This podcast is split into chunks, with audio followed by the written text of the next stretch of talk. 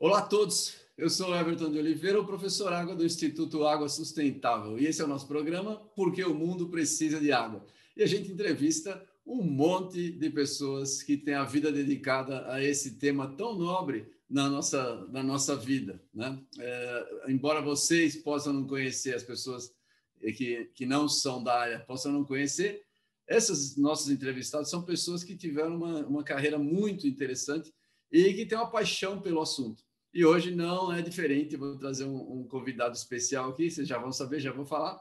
Antes disso, só vou agradecer ao nosso patrocinador, a Hidroplan, que é quem tem mantido esse programa em pé. A Hidroplan é uma consultoria na área de recursos hídricos e meio ambiente e que tem o um interesse em melhorar a nossa condição de vida no planeta. Então, obrigado pelos patrocinadores. E hoje eu trago para vocês aqui o meu amigo Paulo Paim.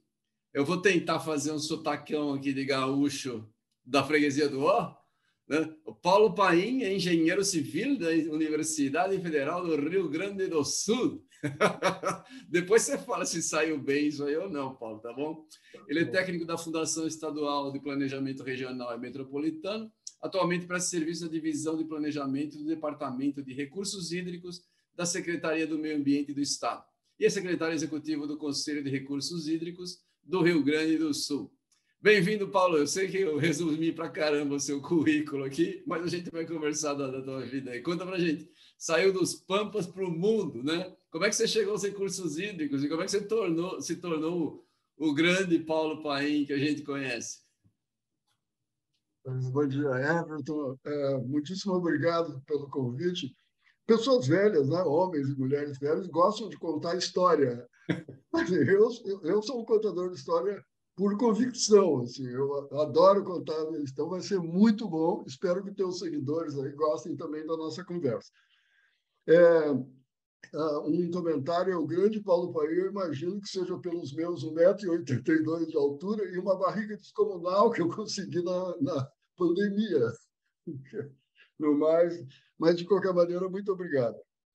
É, Everton, é, assim, eu nasci num, rapidamente, né, uma história pessoal. Assim, eu, e para chegar nos recursos hídricos. Eu nasci num bairro chamado Teresópolis, aqui em Porto Alegre, que na época, mil, né, longínquo 1951, era uma periferia né, completa. É, hoje não, né, hoje é um bairro inserido dentro do contexto urbano da cidade. E é, a vida toda estudei em escola pública. Né? Na época ainda era primário, ginásio e científico. Né? E, e no científico, é, quando chegou para entrar para esse terceiro nível, lá no, eu estudei numa, numa escola é, padrão famosa aqui em Porto Alegre, no Rio Grande do Sul, que era o Colégio Estadual Júlio de Castilhos. Uma espécie de Pedro II do Rio de Janeiro, assim, né? uma referência na época. Foi uma delícia isso. E quando foi para. Estava terminando, né? no, no segundo ano do científico, faltava um ainda, o Julinho oferecia duas possibilidades. Ou nós íamos para a área de humanas, que era, chamava o clássico, né? ou ia para a área eh, das exatas, né? chamada científico. Né? E tinha um professor, o professor Gil, que era psicopedagogo, ele entrevistava a gente e fazia aqueles testes de, né, de psicologia para saber para onde é que a gente era melhor, vai para um lado, vai para o outro. Aí eu fiz os meus testes, ele me chamou e me disse: Bom, Paulo Paim, é, vai ser um ótimo historiador, é perfeito para as áreas médicas e sabe tudo de exata. Muito obrigado, professor, por ajudar. Eu queria muito fazer história na época, mas a minha mãe e meu pai, assim, eu sou filho de classe média baixa, né? Esse, não é à toa que eu nasci nesse bairro de periferia na época. E o meu pai e minha mãe disseram, história. Fizeram aquela cara horrível assim, e eu, tá, tá bem. Na área médica, nem pensar. Na área de humanas, eles tinham acabado de destruir o meu futuro, né? Então, tá bem, então eu vou, eu vou fazer engenharia. E fui e fiz e passei e entrei na Escola de Engenharia da Universidade Federal do Rio Grande do Sul. Everton, eu fui um péssimo aluno.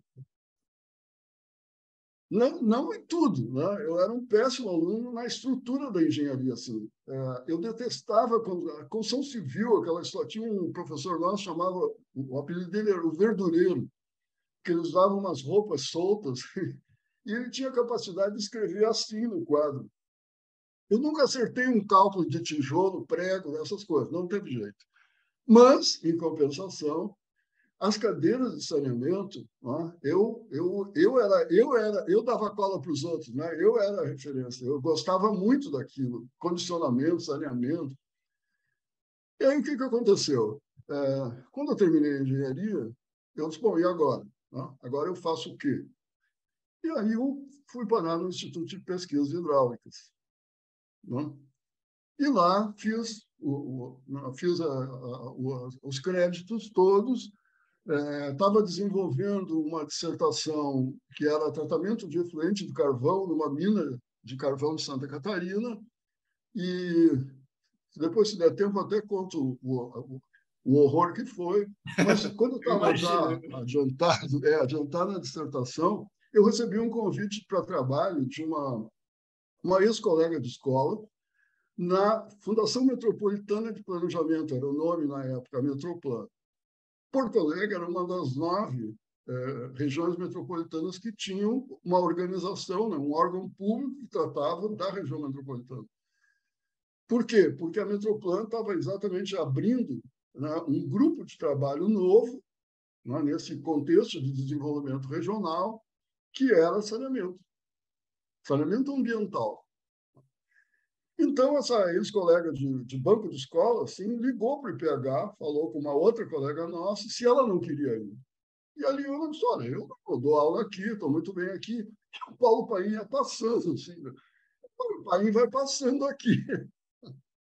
Então, chama o Paim. Lá fui eu, fiquei na Metroplan praticamente como funcionário até me aposentar. Mas, né, é, quando quando, é, em 98, né?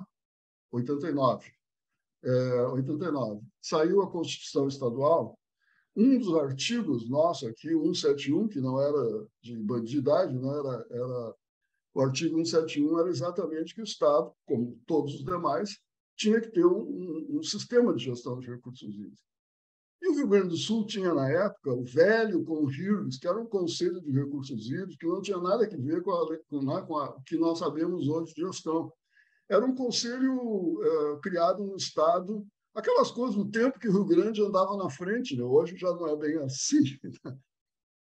E o secretário executivo, na época, o governador Colares, o secretário executivo era meu colega do IPH, o Rogério, né? Rogério Davis.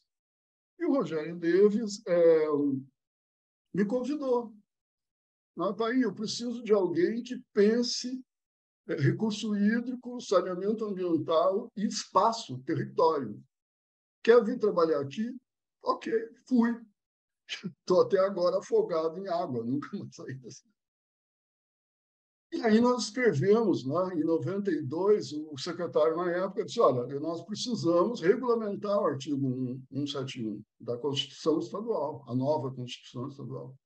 E aí criou um grupo de trabalho né, é, que era institucional, envolvia o órgão ambiental, a Secretaria Executiva do Conselho, onde eu estava, o representantes da, da PGE do Estado, enfim, era um grupo de trabalho que construiu a 10 350.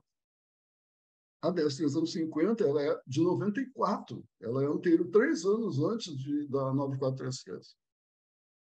É, por falar nisso, a 9433, eu tive a honra de conhecer o deputado Haroldo Cedras, né, que foi o relator da 9433. Muito a gente conversou, é, foi muito legal isso, conhecê-lo. Então, é, pronto, foi assim que eu cheguei, cheguei em recursos hídricos. Tá. É, não foi exatamente por acaso, né? Você estava no lugar certo, mas também já estava preparado. Essas coisas. É, o pessoal falando, todo mundo quer sorte, mas sorte acontece quando você está né, no momento certo e com a estrutura no correta. Certo, exatamente. Senão não acontece. É bem isso. Legal. Você, você tem uma história interessante, você acompanhou praticamente a criação dos comitês de bacia, né? Você teve uma participação ativa nesse processo aí. Conta para a gente como é que foi a experiência aí no, no, Rio Grande do Sul. Eu sei que teve um caso com os arrozeiros. Conta para a gente aí, para quem não sabe essa história. Tá legal. Deixa eu, deixa eu, eu, antes de responder isso, deixa eu homenagear duas pessoas que me parecem importantes. A gente tem, né, Everton, ao longo, né, quando vai construindo uma vida profissional, se tem um, vários mestres, né? Em cada situação, eu tive muitos homens e mulheres que, que me ajudaram a, construir um, um caminho profissional. Mas eu vou citar dois aqui, porque os dois têm uma historinha interessante relacionada com eles. Um todo mundo conhece, né? foi o Flávio Terrabate. É, e com o Flávio, uma oportunidade, eu estava em São Paulo, e aí encontrei com ele, e aí, tomando café, eu disse, me queixei um pouco, assim, pô, Flávio, é, eu me sinto um pouco sozinho, porque eu sou, eu detesto estocástica, eu sou um péssimo hidrólogo, eu gosto de, eu gosto de trabalhar com gente, com recursos hídricos, Aí o Flávio, com aquele jeitão dele, assim, bem calmo, disse: Paulo Paim, alguém tem que fazer a mediação entre a, a engenharia hídrica né, e as pessoas. Aí eu, se o Flávio está dizendo isso, eu vou acreditar. E acreditei que ele deu certo. Então, hoje não é à toa né, que eu assim, ah, tem que falar com as pessoas, tem que falar sobre cobrança com as pessoas, não o país que ele, ele gosta de falar isso. Não? E o outro, já que agora eu já não sou, assim, só para o, o, meu currículo, né? tudo que tu falasse aí é isso. Tudo é isso, né? Porque eu agora estou definitivamente fora do governo do Estado, de qualquer governo, sou aprendiz de consultor.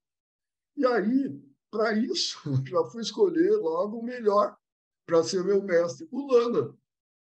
Tu acha que eu sou, que eu sou esperto, então?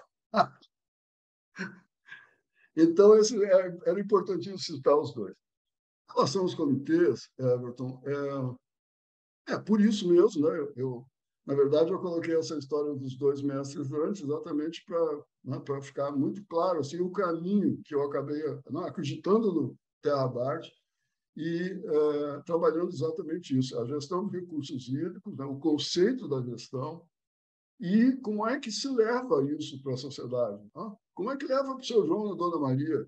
Né? É, senão não adianta, senão nós vamos continuar trabalhando para nós mesmos, né? para os iniciados em gestão. Gestão é uma coisa complicada, não é simplesinho assim. Tá?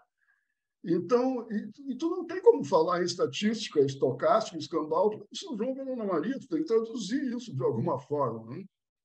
E eu gosto muito disso. Né? Não é à toa que eu gosto de conversar. Eu gosto de conversar porque eu gosto de conversar mesmo. É, muito bem. Então, aqui no Rio Grande do Sul, é, foram, são 25 comitês. Né? Eu ajudei em diferentes situações é, a construir todos os 25. E tem alguns aí por, pelo Espírito Santo, Minas Gerais, Bahia, é, Sergipe, Rio de Janeiro, que eu também ajudei. Mato Grosso, agora no Encobre ainda encontrei a do Tufo, né? e, que, que eu não via há muito tempo. Né? Então é isso, eu acabei é, é, por acreditar, mais ainda, né? Não é só por uma característica pessoal, é que eu ajudei a fazer a legislação. A gaúcha fui coautor direto, né? e a nacional, por conversar bastante com o deputado e com as pessoas da época. Então, e eu acredito nisso.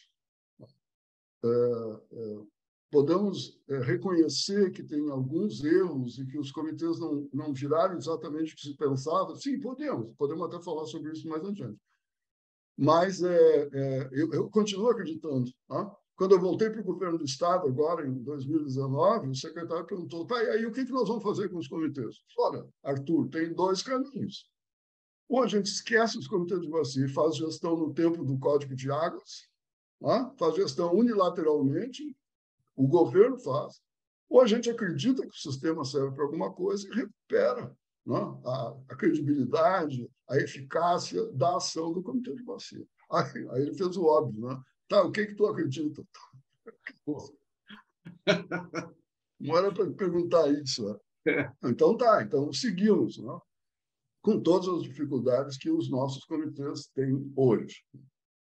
Mas então, assim, é criar comitê de bacia na época e depois conviver com isso, né? achar um espaço, é complicado, né? Então, assim, nós precisamos entender de uma vez por todas que o sistema de gestão de recursos hídricos, a agenda azul, ela não conversa com a agenda marrom, que é a gestão ambiental, ou conversa muito mal, e muito menos com a agenda verde, que é do tempo do, do, né, do IBDF, lá do tempo dos militares. Né? Então, é, é, é, importante isso, que as pessoas entendam para que serve esse negócio. É, eu paro por aqui para tu perguntar, senão eu já vou emendando, já vou Não, não, não. Fala, fala, fala, da história dos arrozeiros lá, porque é uma história interessante. Oi? Dos sinos? A história dos arrozeiros, que é uma história interessante, quando você trabalhou com eles lá.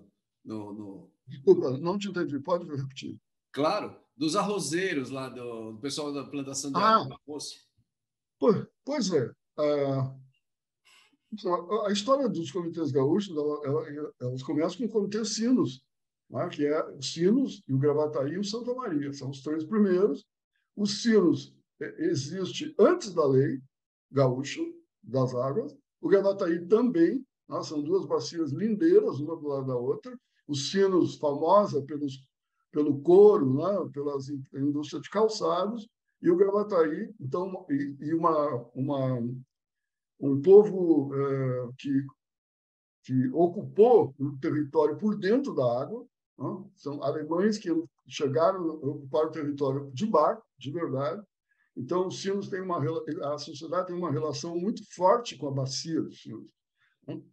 E no Gravataí, que é do lado, é outro, outro, outra cultura completamente diferente. Assim, é, é uma população é, é, mais aguerrida, no sentido é, político da palavra. E o terceiro, o Santa Maria, estava no meio do caminho. Assim, esses dois se formaram antes da lei. Bom, é, eu vou ter que falar do terceiro, porque é onde tem mais produtores de arroz. Né? Santa Maria, é, na verdade, é uma região na fronteira oeste. Né? Quem conhece sabe onde é que está a lavoura arrozeira, basicamente é na fronteira oeste e sul do estado. E, e aí a Sociedade da Bacia de Santa Maria, lá próxima do Uruguai, procurou o governo do estado, porque eles, eles sentiam a necessidade de alguma coisa que uma espécie de mesa onde eles pudessem juntos discutir, porque é, é uma região na época onde na época em períodos de estiagem assim o Rio Santa Maria cortava, ficava um colar de lagoas assim, né?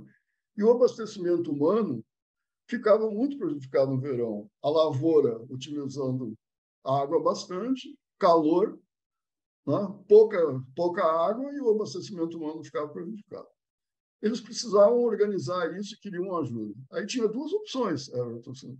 Tinha uma experiência de um consórcio municipal muito bom aqui no Rio Grande do Sul na época, e tinha a figura do comitê de bacia que estava nascendo. O pessoal da região veio nos procurar, ah, a gente queria conhecer o consórcio.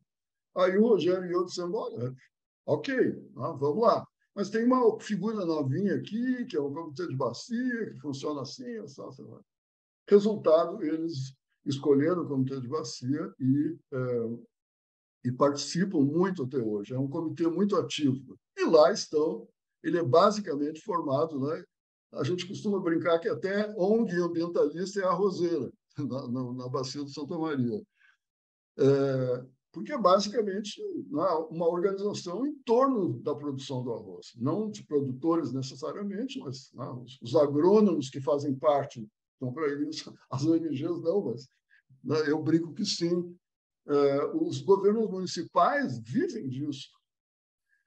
Então, por incrível que pareça, porque é, existe aquela, aquela visão de que o campo é lento né, para mudanças. Pois, em relação à gestão do uso da água aqui no Rio Grande do Sul, não foi.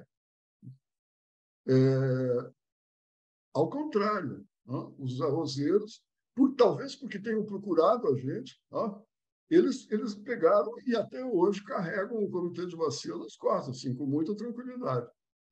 Quem, quem teve muita dificuldade, ainda tem, e aí não é só aqui no Rio Grande, exatamente são as prefeituras, o que é lamentável, né? e a Câmara de Vereadores, que sempre teve muito. Aí vem esses comitês de bacia legislar no lugar da gente. Não, não, não. Mas os produtores não, os produtores sim.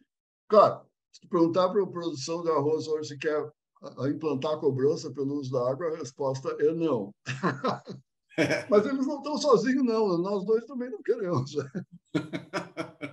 os técnicos sim, mas o cidadão não. Né? É, o cidadão não quer pagar, é verdade. É verdade. É verdade.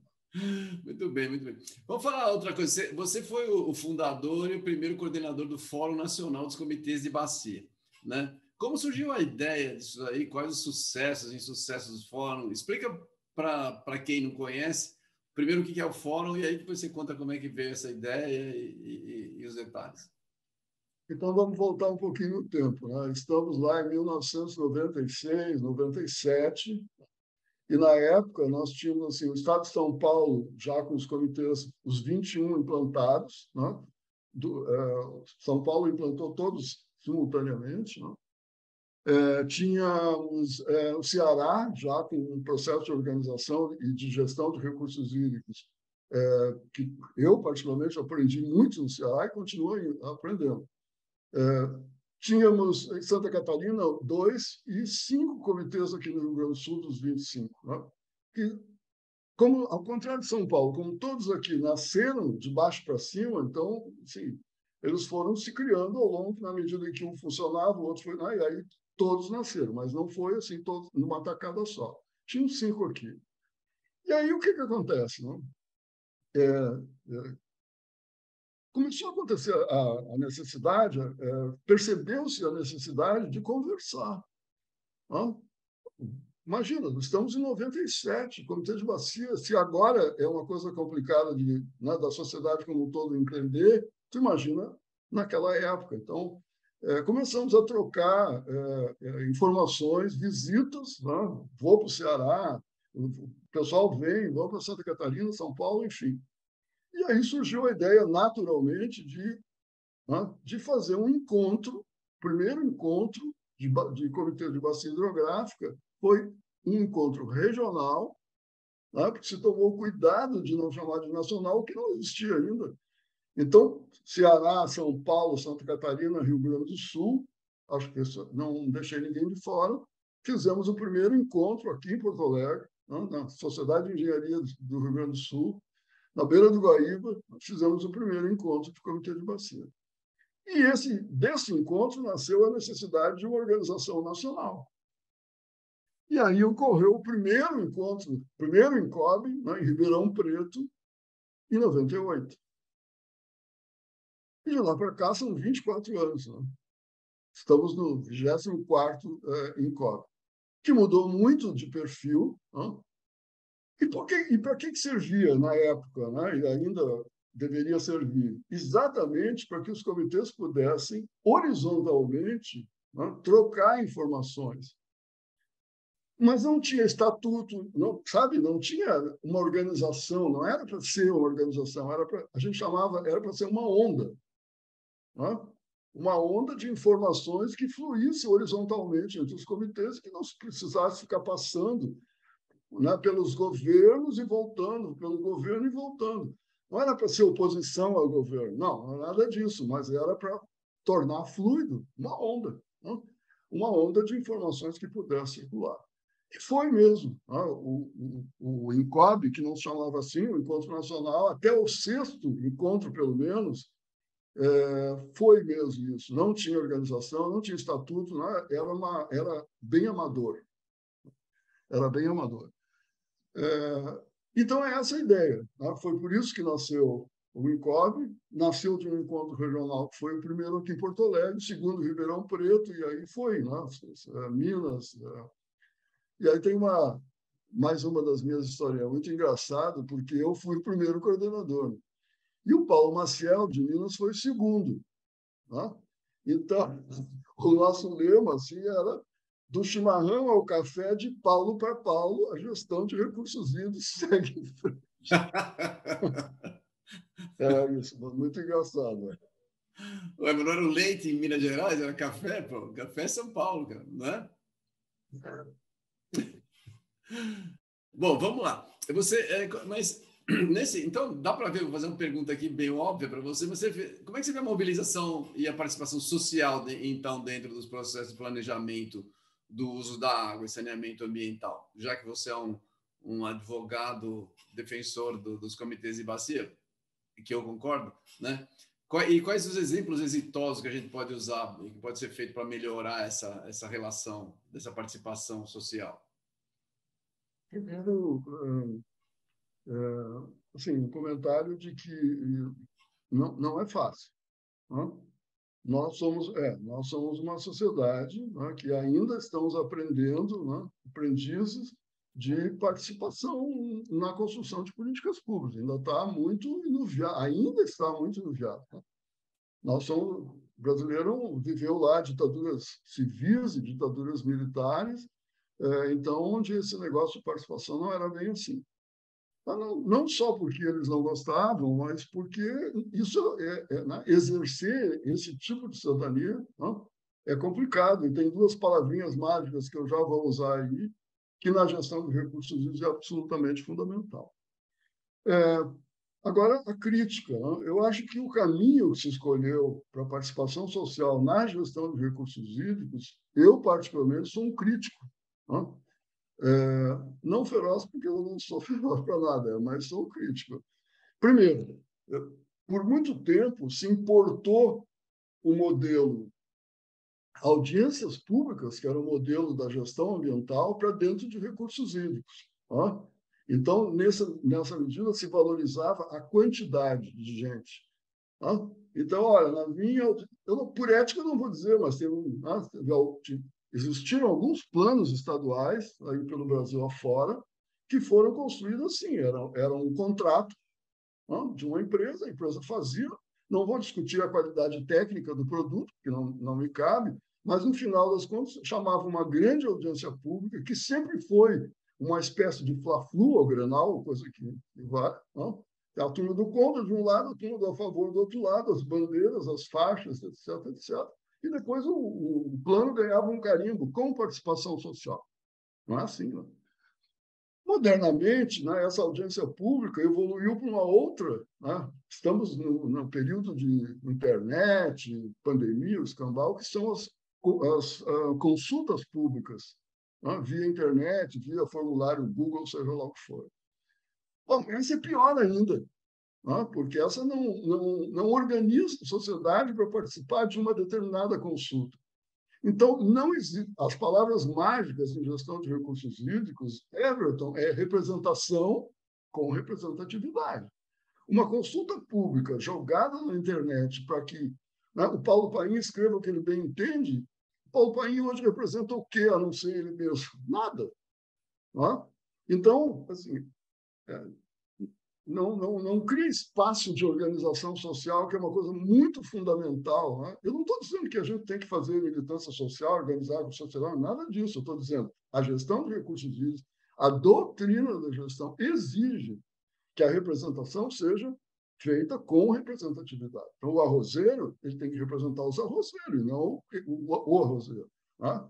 Nós temos que representar a comunidade técnica e não eu representar arrozeiro. Não dá. Então, na verdade, essas, esses modelos de participação que foram escolhidos e que nós ainda usamos, né, para mim, não funcionam. Não funcionam. Tá? E esse é um dos grandes calcanhares de Aquiles do nosso sistema. Tá? O processo de participação valoriza, ainda valoriza a quantidade e não a qualidade, ou seja, não valoriza a representação. Pouco me importa se tem 10 participantes ou se tem 120. Tá? Desde que os 10 representem de verdade, desde que eu, como órgão público, por exemplo, crie processos que permitam e que facilitem que esses cidadãos e cidadãs representem os seus grupos sociais, senão é de mentira. Né? Aí, aí é participação de fase de conta. Né? E isso tem um monte por aí. Né? O, o, esforço que a Adriana, comandando agora né, a nova fase aí do, do, do Plano Nacional de Recursos Hídricos, foi um, de respeito. Assim, não? Nós podemos concordar ou não, mas há que se reconhecer que foi um processo exaustivo de, né, de tentar buscasse a opinião do grupo social e não a opinião do país, a opinião do Everton, a opinião do Lula. É, então, e aí como é que como é que eu acho que dá para melhorar? Eu acho não acho nada. O que que eu concluo que dá para melhorar e a partir disso? Primeiro nós temos que mudar a lógica. Né? Essa lógica da audiência pública, da consulta pública sem rosto, né? é onde o cara não precisa nem assinar, ele manda lá qualquer coisa, né? e aí o, o, quem está fazendo, quem está consultando, é, considera não considera e fica por isso mesmo, isso tem que mudar. Né? A questão de valorizar muita gente também tem que mudar, né? porque não é isso que a gestão de recursos vivos quer, exige. Né? É, então, me parece que aí uma talvez uma questão fundamental assim, é, que também é outro dos calcanhares de Aquiles da gestão de recursos do país, o poder público. Agora estou sendo bem genérico para não entrar em detalhe nenhum. O poder público brasileiro, é, com algumas honrosas exceções, não, não entende também para que serve esse sistema do jeito que ele está. Não? Então, não existe também no poder público representação com representatividade. A rigor, a rigor, os poderes públicos não vão, não participam do processo. Acabam ficando, os nossos comitês acabam sendo da sociedade, então eles acabam sendo órgãos da sociedade, não dos governos, não do poder público, o que é uma distorção, porque não é assim. Então é isso. Me parece é, Bom, sobre participação social nós vamos falar amanhã toda. é verdade. É, mas eu entendo, eu entendo o que você diz. É, é, é, é, não, é, não é um caminho fácil, né, né Paulo? Esse daí. Mas é, precisa ser feito. Precisa ser feito. É, como fazer? Talvez tem que partir do grupo do grupo técnico que trabalha com isso para poder disseminar, porque os políticos não enxergam necessariamente, né? tem alguns políticos que trabalham com isso, mas, mas no geral eu não vejo não vejo essa situação, né? Vamos ver. Mas a lógica da política, é, sem entrar no mérito, é outra. Tá? É, e a lógica da política é numérica mesmo, né? porque ela precisa se transformar em voto. Né? O nosso caso é exatamente o oposto. Né? O, o, grande número de, de pessoas que não têm identidade, que não têm representação social, é um problema, não é uma vantagem. Então, é aquilo que nós usamos muito, várias das, das tuas entrevistas, meus amigos e colegas falaram, né? a água é estratégica, né? é um elemento natural estratégico. O que, que é isso de verdade? Enquanto a gente não entender o que, que é essa, a água estratégica, nós vamos continuar com o problema, inclusive de governança. Né? Aonde que a gestão de recursos vivos está localizada na estrutura dos governos. Isso é, isso é um assunto importantíssimo. Nós estamos chegando aí um período de eleições federal, nacional e dos estados, e esse assunto era bom que a gente fizesse rolar. Assim. Qual é a governança adequada para o sistema de gestão da água? Eu concordo. Tá? Temos eu, aí eu, alguns exemplos. A minha opinião, eu, eu, acho, Paulo, a gente hoje vive no, numa. Todas as regras partem do CO2, porque a gente está com um problema de aquecimento global.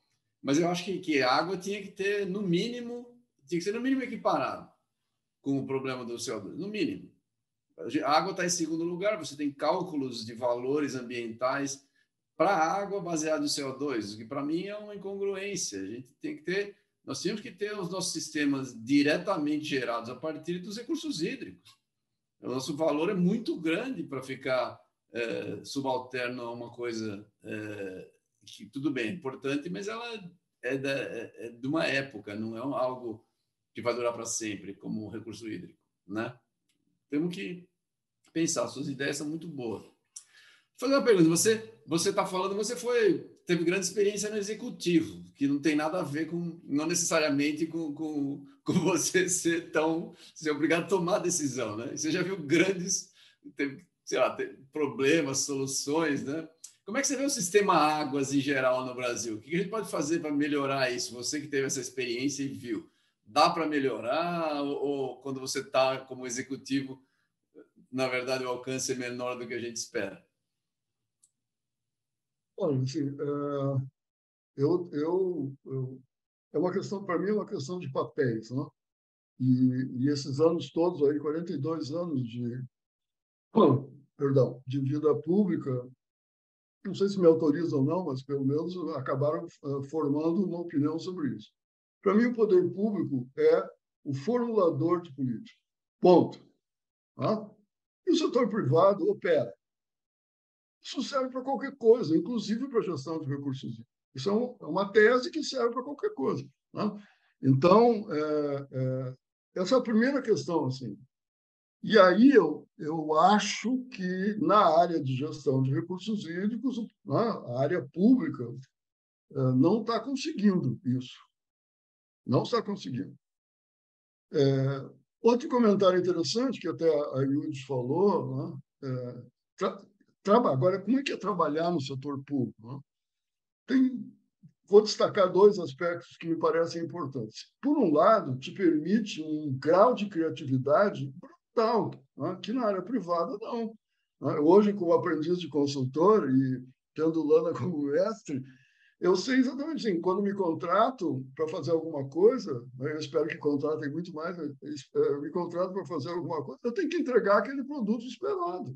Eu posso colocar né, o meu jeito, a minha experiência, enfim, eu posso colocar tudo que eu quiser, mas o produto final é, é o mesmo. Na área pública é o contrário. Né? Como formulador de políticas públicas, te permite uma criatividade enorme. Assim. Então, é muito gostoso de trabalhar na área pública. Esse é o lado bom, esse é o lado positivo. Por outro, por outro lado, eu não vou ficar batendo aqui numa tecla que todo mundo conhece. Né? O setor público é um emaranhado né, de interesses, não assim que nem na gestão de recursos hídricos, né, que, que cada, cada representante num comitê de bacia defende um interesse claro, explícito, não tem. Né? Não.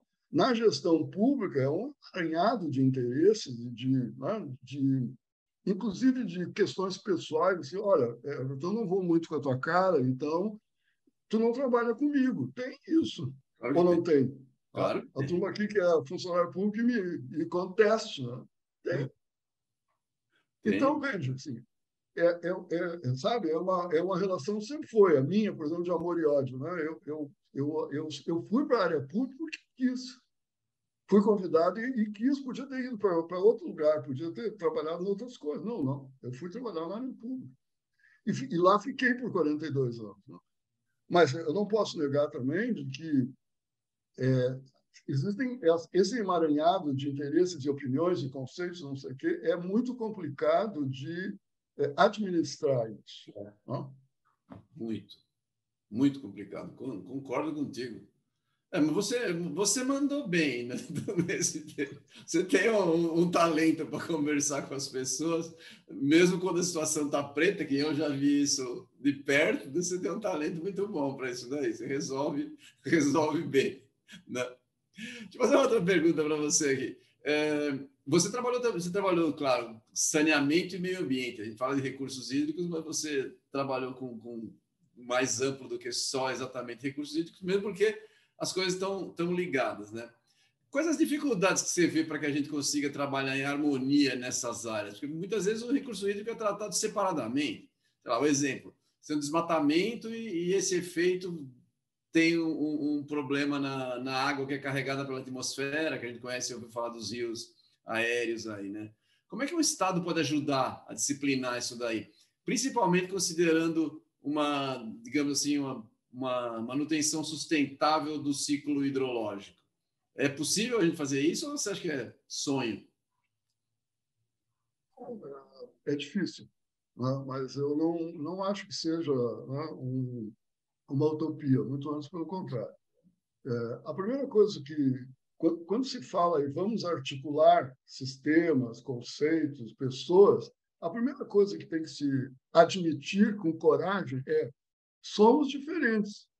Tá? Só, a, a, primeira questão para nós dois nos, sermos amigos, Everton, é saber que o Everton é o Everton, o Paulo Paim é o Paulo Paim, que nós não somos iguais. Tá? É a partir das diferenças que nós precisamos construir. Então, esses três setores que eu transito por eles com uma certa liberdade, digamos assim, que é o saneamento, né? o meio ambiente e a gestão de recursos hídricos, a primeira questão é essa. São coisas diferentes, né? com objetivos diferentes, historicamente construídos em períodos né, da história do Brasil diferentes. A lógica de saneamento no Brasil não é a mesma lógica de saneamento na França, não é. Nós temos que reconhecer a história da gestão ambiental, é, essa nossa legislação carrancuda de gestão ambiental, ela, ela não é assim de graça. Né? Ela surgiu num período pós-militar, né? ou ainda no período militar, onde os líderes, nossos líderes ambientalistas da época, eles, eles vieram da, da, liderança política. Como lá não tinha mais espaço, não iam ser presos, vieram, ah, as pessoas vieram, não, agora é, nosso discurso agora é área ambiental e tem que preservar. Então é isso. E a água, a água tudo chegou depois, né? Água, vamos negociar, o comitê de bacia, todos os interesses são legítimos em relação à água né? ainda tem mais o governo. Então, essa é a primeira questão. Saneamento tem uma lógica, meio ambiente tem outra, recurso tem. Admitido isso, bom, agora então nós vamos conversar. Agora nós vamos tentar identificar onde é que estão as pontes entre um e outro. Tá? É, por exemplo, vou dar um exemplo que é clássico, né? Onde é que está a ponte entre a gestão de recursos e a gestão ambiental? É o enquadramento. Né? Quem é que sabe isso, Everton? Quem é que sabe, quem é que já se preocupou em saber qual é a ponte de verão? Não. Tinha uma ministra, que eu não vou dizer o nome por ética, também, ela, ela chegava no conselho e dizia: vocês têm que se articular com o Conselho de Meio Ambiente. Sim. A presidente do conselho era ela. Ela tinha que promover isso, não chegar lá e dizer na reunião assim: vocês têm que se articular com o meio. Deem as mãos para o meio. Como assim deem as mãos para o sistema ambiental? São completamente diferentes lógica diferente. Não tem comando e controle na gestão de recursos hídricos. Tem, tem a outorga, né? mas ela é associada à discussão, à conversa, etc. o sistema ambiental é só comando e controle. Não tem comitê ambiental, não tem. Né? Então, e o saneamento? O saneamento, é, hoje, hoje o que se pensa no saneamento é completamente diferente do que se pensava quando eu trabalhava com saneamento. É, é, e é uma evolução própria, é uma evolução interna. Né? Para que, que serve saneamento? Nossa, né? Quem conhece um pouquinho o assunto sabe que nós tínhamos, assim, primeiro, quem motivava o saneamento era a turma da saúde, né? e, e até o, é, até o Oswaldo Cruz, que todo mundo sabe que Oswaldo Cruz não vacinava as mulheres porque elas não podiam levantar a saia, né? Então não usava, vacinava na perna, ficar aquela marquinha. E depois, depois das obras, né? depois dos, dos empreiteiros, então, saneamento é fazer obra, obra, obra, obra. Até que começou a turma do deixa disso, então, saneamento de baixo custo. Né? E hoje? Hoje está aí o marco. Né? Não precisamos comentar, está aí o marco. E, e, e, uma coisa interessantíssima, se, hoje, se quem quiser entrar no novo marco regulatório de saneamento, encontra pela primeira vez recurso hídrico lá dentro. Artigo 45, por aí vai. É verdade. É verdade. Então, veja, assim, posto isso, dá, dá para conversar? Dá, sim. Dá para conversar. Dá para construir né? políticas articuladas? Com certeza. Mas, assim, reconhecendo de cara que são coisas diferentes. Não? Muito, muito. Interessante, eu gostei muito da sua, dessa sua visão aí. Eu não tinha pensado desse jeito aí, muito legal. Eu, eu, eu, eu concordo com você. Acho que tem muita coisa para ser feita, né? Esse é o, o, detalhe. Tem muita coisa para ser feita. E tem uma diferença grande de, de, de, principalmente em recursos hídricos, que a gente tem bastante conhecimento já estabelecido, né? Tem conhecimento estabelecido. É, é, é não temos que provar, né, não inventar a roda, né? Na, na área técnica tem muita coisa já feita. É, é diferente. Em meio ambiente é um negócio muito mais amplo, você tem um monte de coisa que precisa ser rearranjado. E recursos hídricos é menos, mas ainda precisa. Assim. Interessante. Agora vou dar uma pergunta aqui, mas por que, que um gaúcho como você, né, foi sair do Rio, do Rio Grande do Sul para ir para o Espírito Santo? Olha, vou falar, não deve ter sido desencanto com o futebol, ainda que vocês estão passando numa fase triste aí. Agora fala como é que foi a experiência indo para lá, quais as diferenças, similaridades, são estados bem com culturas bem diferentes, né? E quais foram as dificuldades que, que você conta aí como é que foi? É, então, assim, em primeiro lugar, não foi por futebol mesmo, né? É difícil trocar. Eu sou torcedor do campeão de tudo, né? Não tem como trocar por nenhum outro time do Brasil. Né? Então, é, brincadeiras à parte, né? em 2014, é, eu tinha também, finalmente, depois de é, várias questões pessoais e profissionais também, eu tinha concluído que eu finalmente ia me aposentar. Já estava aposentado oficialmente, formalmente, mas ia me aposentar e ia, ia virar aprendiz de consultora. Mas aí, em janeiro, é, no início de janeiro é, de 2015, toca o telefone, era o professor Edmilson, da UFES, que eu já tinha trabalhado lá como consultor institucional, né, num, uma, uma pesquisa pioneira da UFES, que era sobre enquadramento, metodologia participativa de enquadramento, era isso. Então, o Edmilson me conhecia muito, toca o telefone, o Edmilson, ele tinha a função dada pela então secretária é, Sueli Passione para achar um presidente de projeto. De preferência experiente. Aí ele disse lá, olha, pai, assim, eu, eu tenho três nomes, né? o teu é o segundo. Ah, tá, legal. Obrigado. Quem é o primeiro? Ah, a Catarina, de Alagoas, mas a Catarina não vem. Porque a Catarina tá, é, não vai largar o marido e tal, e ela está muito bem na Alagoas, não vem. Tu vem? Eu disse, Edmilson, quanto tempo eu tenho para decidir? Aí ele disse, 48 horas. Eu disse, não, não precisa. 24 eu te dou o retorno. Aí foi. A resposta foi... Né? Aí, mais na metade, lá pelo dia 15, eu estava sentado na frente do governador Paulo Artung, lá no, né, na, na, em Vila Velha, na residência oficial do governo, é, e uma história muito engraçada, eu disse para ele, governador, eu todo arrumadinho assim, estava com blazer, uma coisa que tu vê que não é muito comum. Né? Governador, eu já estava aposentado, já ia me aposentar, mas eu aceito o convite. Aí ele me disse, ah, é? Eu também já ia me aposentar, vamos formar um clube, então. é. Resultado, né? eu virei presidente da GER, dia 30 de janeiro, estava lá tomando posse Everton assim, eu saí da, saí da posse na GER e fui para uma reunião no Palácio assim, com, com, o braço direito, que é o Bragato, do, do, governador, mais secretário da Agricultura, mais presidente da CESAM. Era um grupo pequeno, umas cinco ou seis pessoas. Ah, e uma coisa importantíssima, assim, a secretária de Comunicação. E eles estavam horrorizados, assim, porque fazia poucos dias que a EBP, né? enfim, que a, a pequena central, a PCH, que na, na bacia de Santa Maria da Vitória, que era uma das responsáveis pelo abastecimento de Vitória, os caras tinham sentado com o governador, acabou a água no, na PCH. Não tem mais água. E aí o pessoal, assim, desesperado. E eu estou chegando num lugar que eu não conhecia, quer dizer, conhecia, mas assim, num governo Aí eu olhei, eu, tenho, eu confesso, já conversei para eles e posso conversar aqui para ti também. Eu, eu pensei, vou-me embora, na, na, pegar o voo da Gol de volta para Porto Alegre. Jesus, o que, eu estou fazendo? Aí eles me na, na, hora, na, hora que te, na hora que te convidaram, ninguém falou disso daí, né? Eu tinha experiência. Né? Quando eu, eu, a primeira vez que eu fui diretor do, do Recursos do Rio Grande do Sul, eu passei o fevereiro, era uma estiagem horrível também, eu passei em fevereiro na frente do computador, assim, é, é, comandando um processo de alerta que se tinha. Mas eles diziam, não, faz 80 anos que nós não temos uma estiagem como essa. que beleza. Mas aí tive coragem, né?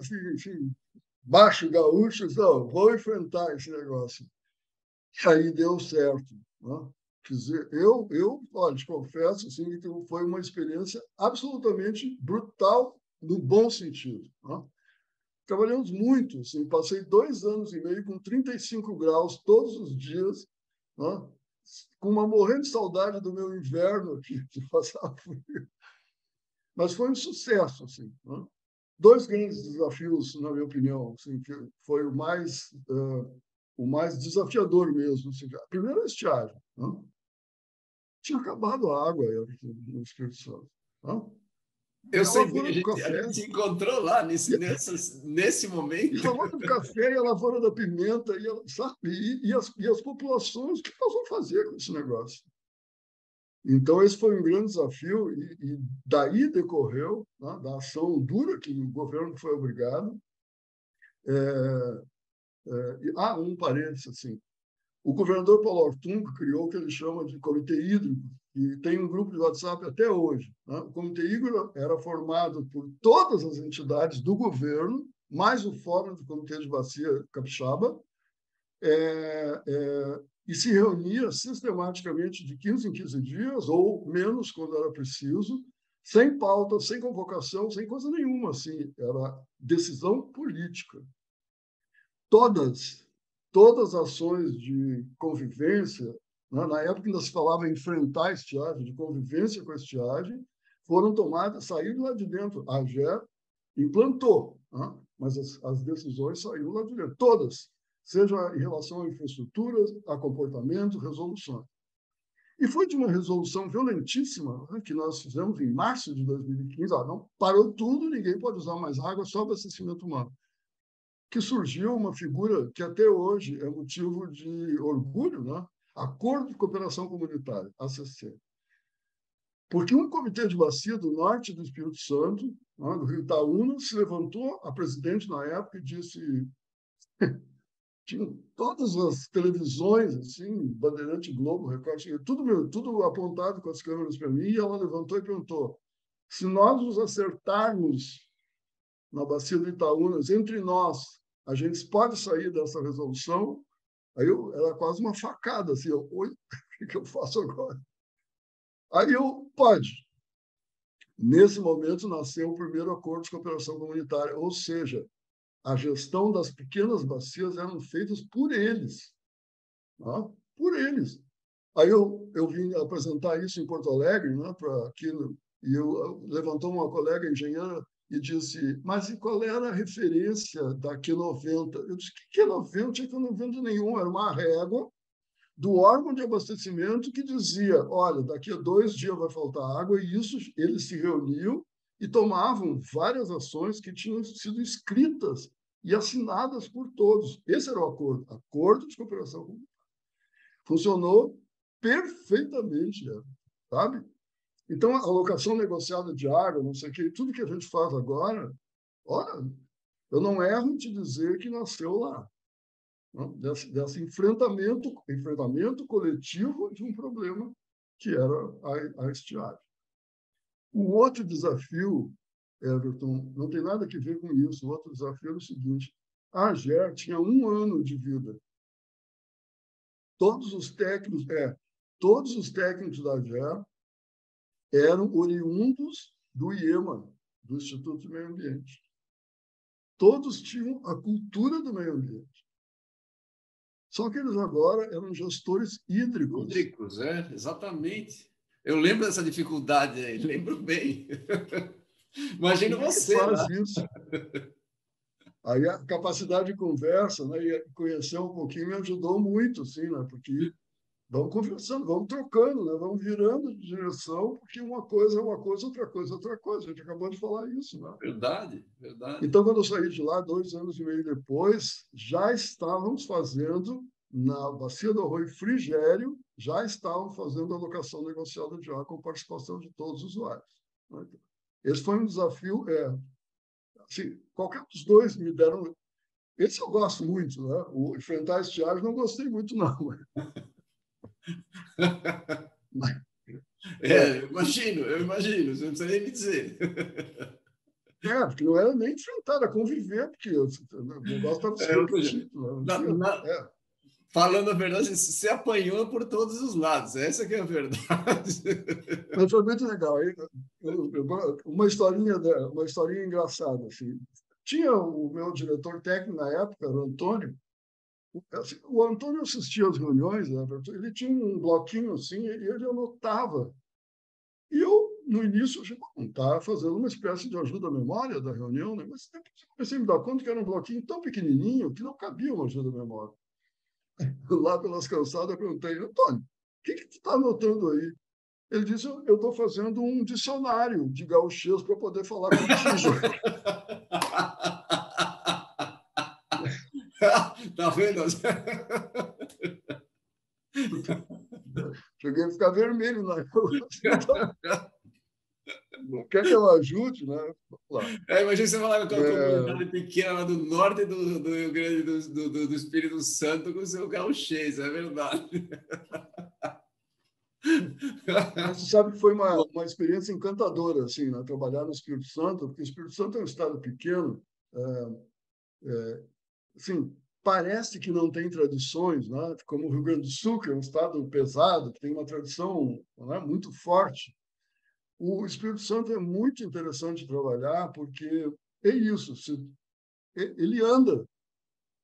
Né? Se tu der uma, uma empurradinha, assim, a coisa vai andando.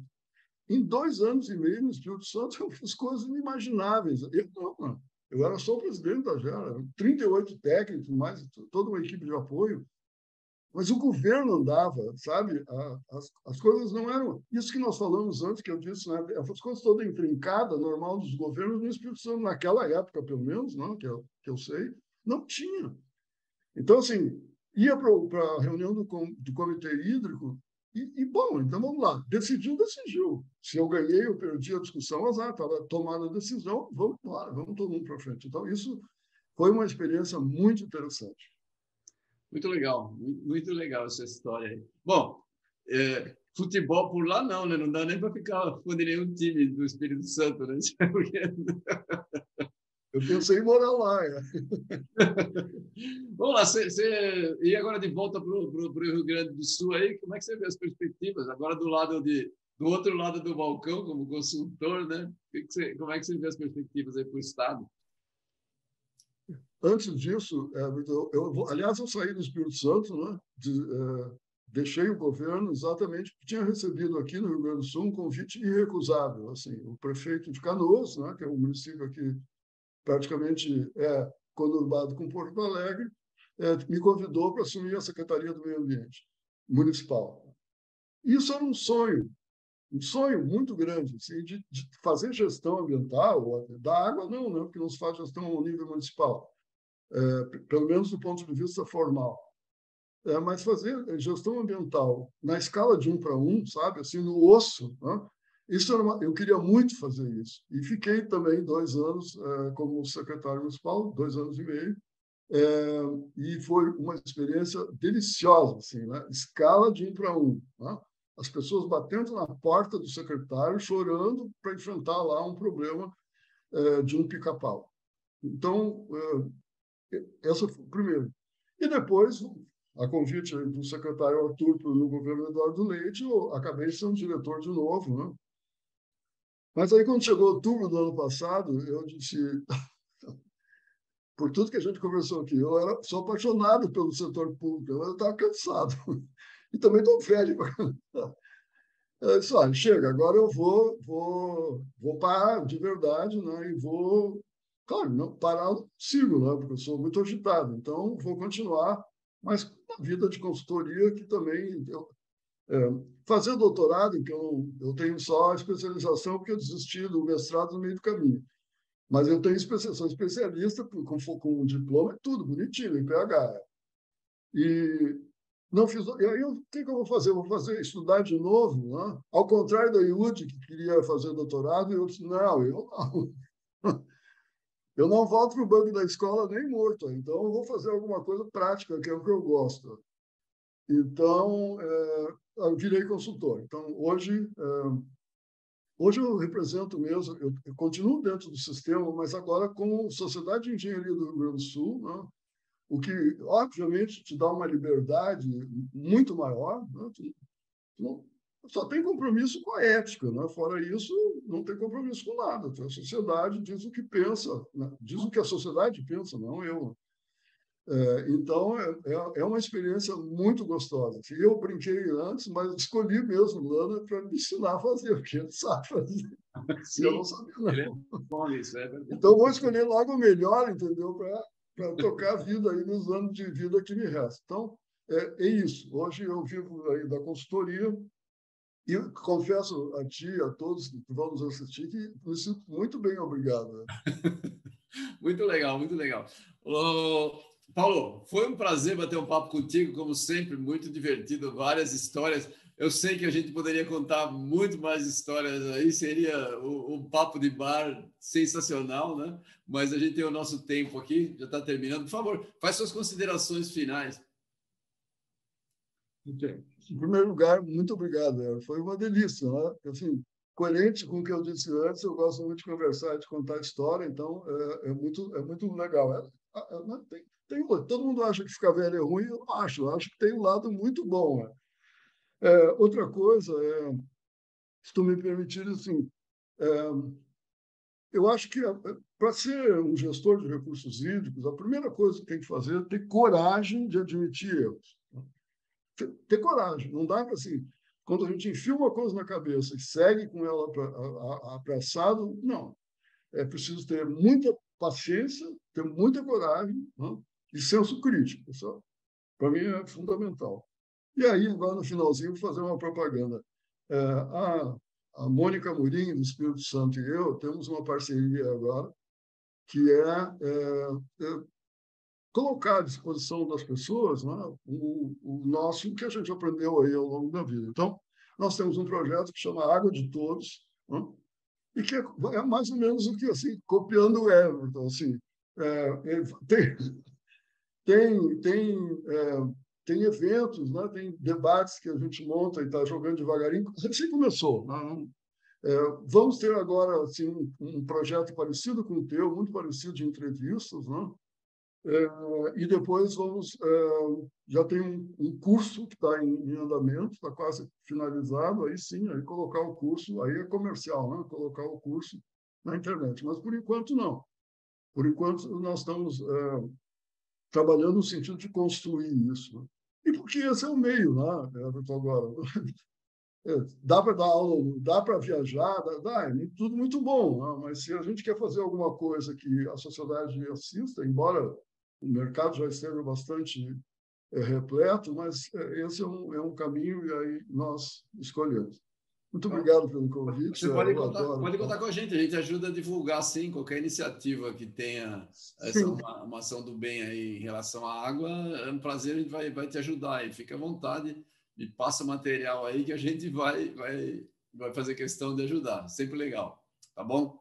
Eu agradeço muito a sua presença aqui. Paulo Paim, para quem não conhecia, ele tem esse, esse ar sisudo na foto que vocês vão ver aí na foto andando na rede social, mas é uma figuraça, né? Um galchão que não, não, não, não rejeita o, a peleja, né? Vai lá e, e trabalha, encara, muito legal.